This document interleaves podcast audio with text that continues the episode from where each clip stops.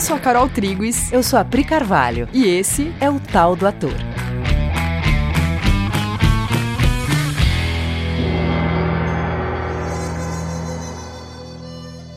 Era uma vez, há muito tempo atrás, duas famílias rivais que viviam em guerra já por várias gerações. Nobres que eram, sua rivalidade afetava a todos da cidade. Numa das diversas brigas em praça pública, o príncipe do reino determina que, se novas brigas acontecessem, os envolvidos seriam punidos com a morte.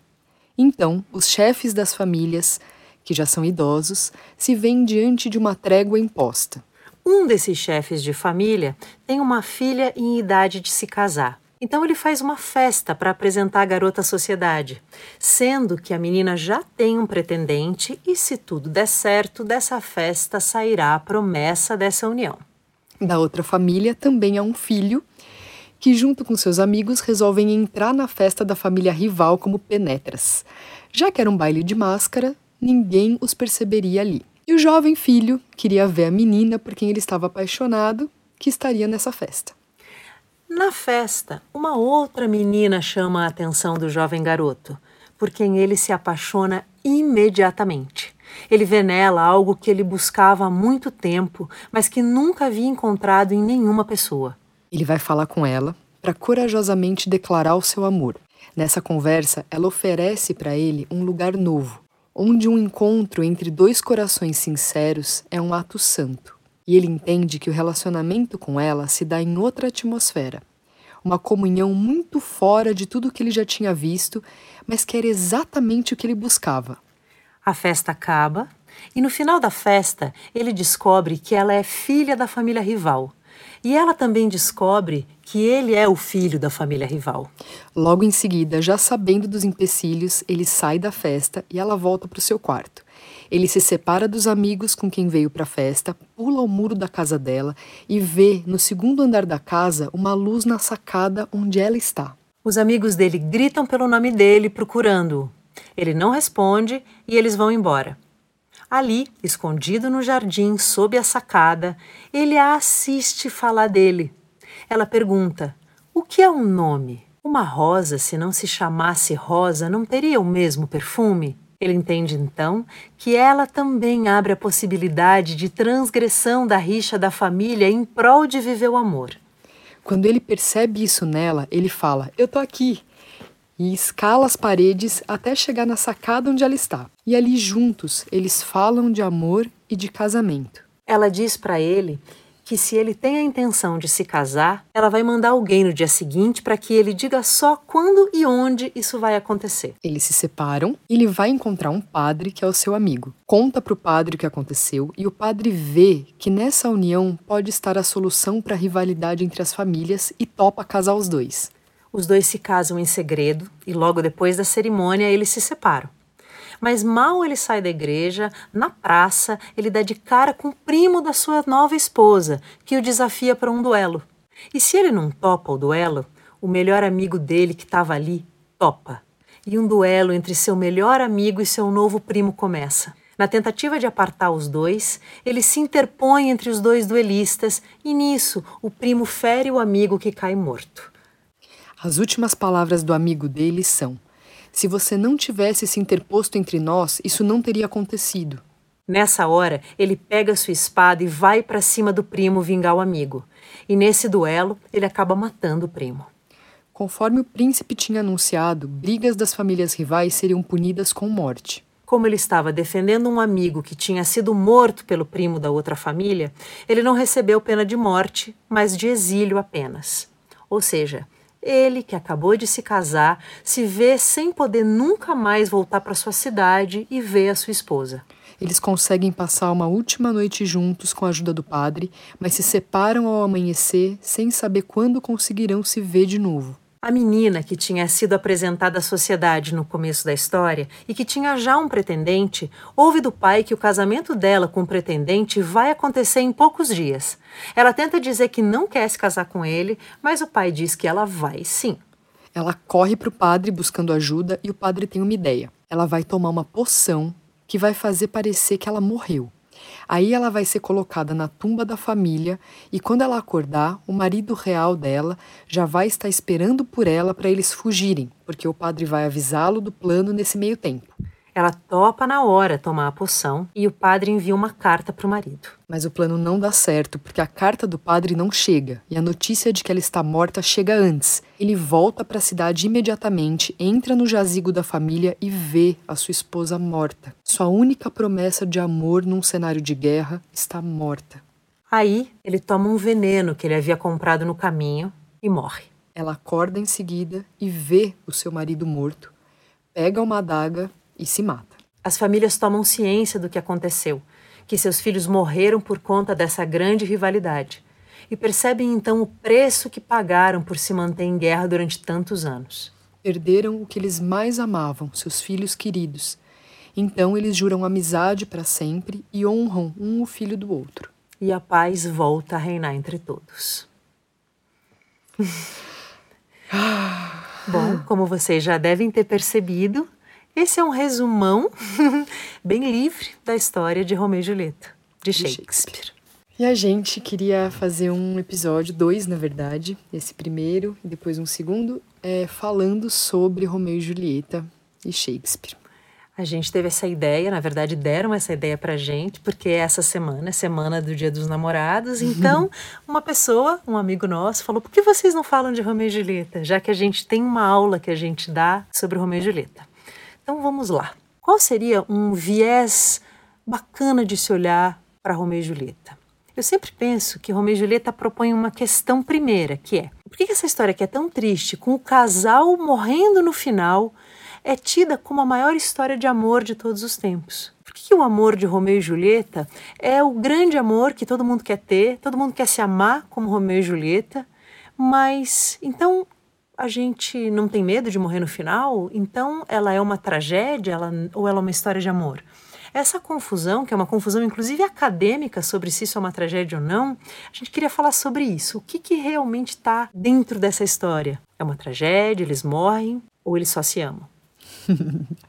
e aí, para entender isso, a gente precisa entender muitas coisas antes. Então, a gente vai fazer um episódio dedicado às estruturas que estão contidas aí que podem ajudar a gente a entender melhor o que está acontecendo nessa obra. Bom, essa peça foi escrita em 1600 e alguma coisa, eu não me lembro de memória, mas eu estou falando isso só porque assim é um teatro muito diferente do teatro que a gente conhece hoje nós conhecemos hoje muito um teatro que é vem do realismo, né? Parece que uma peça realista é meio que a regra e peças diferentes da linguagem realista, onde as histórias têm uma carinha de como as coisas acontecem, meio meio cinema assim, era a regra.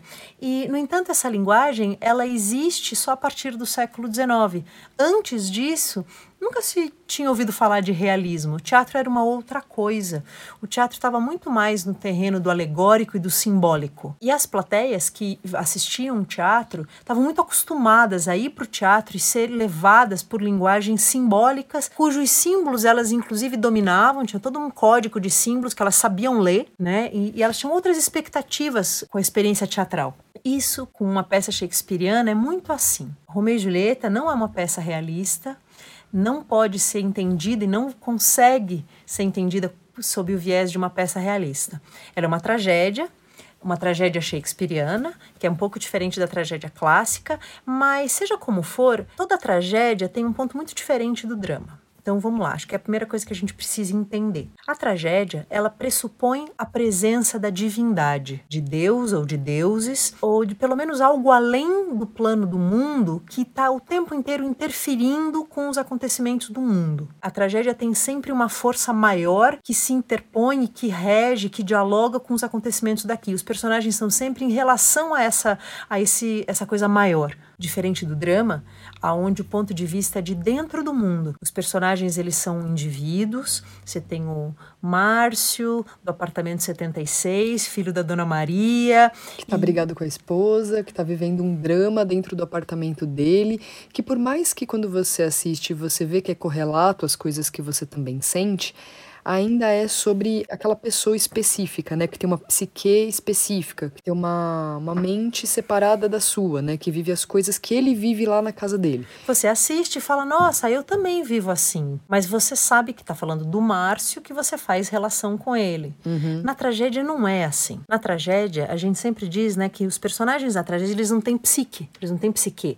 O que isso significa? Significa que não tem uma Julieta que mora no apartamento 52, filha de não sei quem. Todo mundo sabe quando vê uma peça trágica que você está falando de uma estrutura mental coletiva, arquetípica. A Julieta não, não vai aparecer como essa menina particular que você vai olhar e vai falar, eu também sou assim.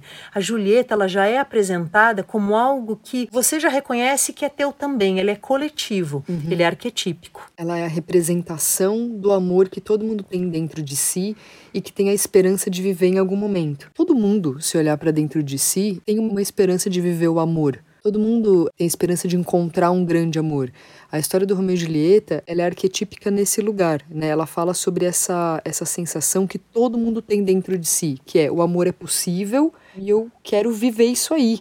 E eu entendo que viver isso aí é romper com padrões já existentes. Né? Todo mundo, quando acredita que está vivendo um grande amor, quando se apaixona muito por alguém, você tem uma expectativa de que aquilo seja diferente de tudo que você conhece. Né? Isso que eu estou vivendo não é igual o que eu assisto meus pais vivendo, não é igual o que eu assisto as outras pessoas vivendo. É um amor verdadeiro. Todo mundo tem uma esperança dentro de si de encontrar um amor verdadeiro. E numa peça simbólica, você tem personagens que vão simbolizar todos os obstáculos para esse amor verdadeiro.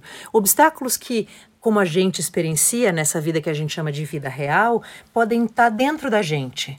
Então você tem famílias rivais, você tem eh, rivalidades que normalmente estão dentro da gente mesmo, mas que numa peça simbólica elas podem muito bem estar representadas num pai de uma família que é rival do pai de outra família.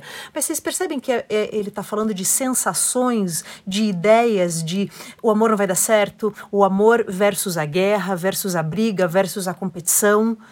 Né? Então você tem pais de Julieta, de Romeu e Julieta em guerra, em oposição, e você tem Romeu e Julieta querendo desfazer essa oposição. Uhum, sim. E aí isso é. Aí não é o, o, drama do Romeu, o drama da Julieta, ou o drama desses pais que estão vivendo uma rivalidade. Ele está falando sobre a guerra versus a vivência do amor né, uma coisa maior, mais ampla. E aí a peça, ela vai ser toda, ela vai se desenrolar sempre do ponto de vista dessas sensações. Por isso que o Romeu e Julieta, quando você vê do ponto de vista realista, parece meio ingênuo. Porque assim, por exemplo, Romeu e Julieta, eles se encontram.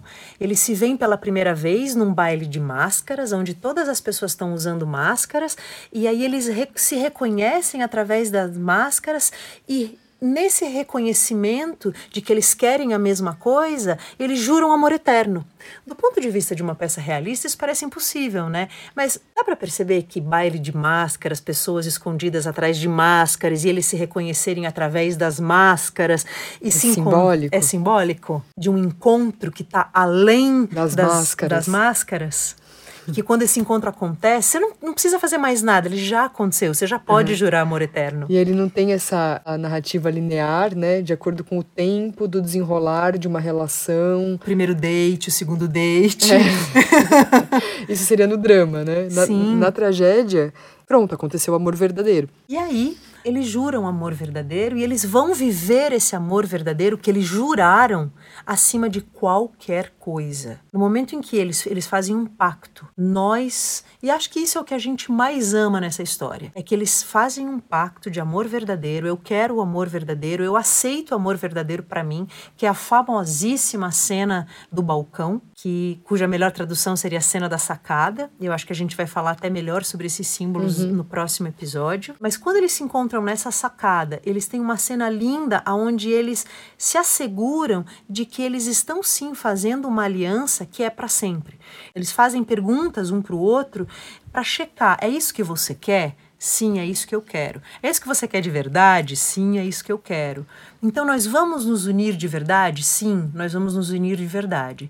E feito isso, esse pacto, eles vão se manter honestos até o fim da peça, é, se sobrepondo a qualquer obstáculo. É, qualquer regra, qualquer interesse, né, qualquer interesse secundário que apareça na peça, eles vão sobrepor. Qualquer interesse que vem das famílias, das guerras entre as famílias, eles vão sobrepor isso para manter o amor verdadeiro entre eles para além da guerra. E essa guerra entre as famílias vai aparecer sob muitas formas, muitos obstáculos. Os pais que não se gostam, os primos que não se gostam, muitas tretas entre muitas pessoas, muitos disque-disques, muitas, muitas mensagens que se atravancam, muitas vontades de separação, exatamente como a gente experiencia dentro da gente, fora da gente, mas eles se mantêm fiéis a esse amor eu acho que isso é o que mais nos fascina, essa é a grande mensagem que faz com que essa seja a maior história de amor.